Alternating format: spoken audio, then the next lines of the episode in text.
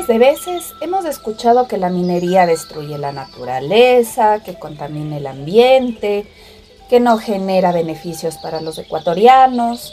Estas ideas erróneas se han multiplicado, han generado desconocimiento, preocupación y rechazo a la minería. Minería mala, minería mala, no a la minería, no a la minería, no. Hoy escucharemos algunos mitos que se han creado en torno a esta actividad. Pero también conoceremos la verdad sobre la minería. Acompáñanos en este programa. Bienvenidos y bienvenidas al podcast Energía para tu oído. El podcast del Ministerio de Energía. Del Ministerio de Energía. Aquí comenzamos.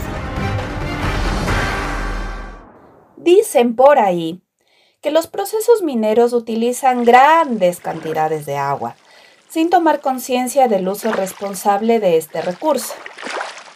¡Qué increíble, mujer! Estas minas cómo desperdician el agua. ¿Dónde viste eso? En las redes sociales. Falso, falso. Falso. La verdad es que en la actualidad y con la tecnología existente, la minería usa el agua de forma controlada, gracias a la puesta en marcha de procesos de reutilización de este recurso. Por ejemplo, las minas a gran escala Mirador, que produce cobre, y Fruta del Norte, que produce oro, ubicadas en Zamora Chinchipe, reutilizan el 100% del agua empleada en sus ciclos mineros. Esto es otro mito desmitificado. La minería legal y correctamente manejada no contamina el agua. Informémonos y no caigamos en engaños y noticias falsas que circulan en redes sociales. Otro mito que se escucha muy seguido es que la minería destruye el ambiente. Falso. Lo cierto es que todas las fases de la minería requieren de un permiso ambiental para su ejecución.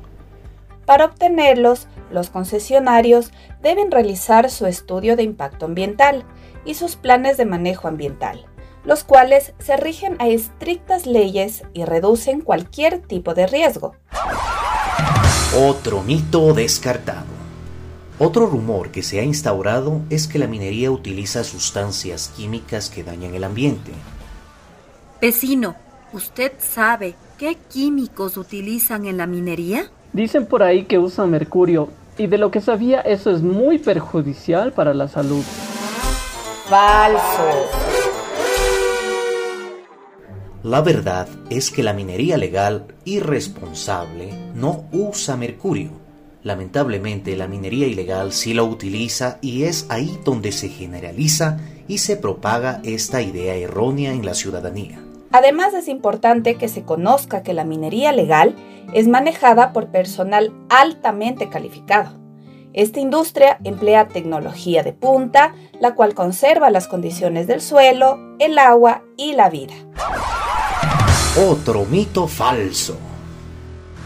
A menudo hemos escuchado que la minería no aporta al desarrollo de su zona de influencia. No hay empleo en las comunidades y las empresas mineras se llevan nuestros recursos. Falso. La minería genera empleo digno, fomenta nuevos emprendimientos y mejora la calidad de vida en las zonas de influencia. Es importante que conozcamos que el sector minero ecuatoriano genera más de 32 mil fuentes de empleo directos y alrededor de 100 mil indirectos. Otro mito sin fundamento.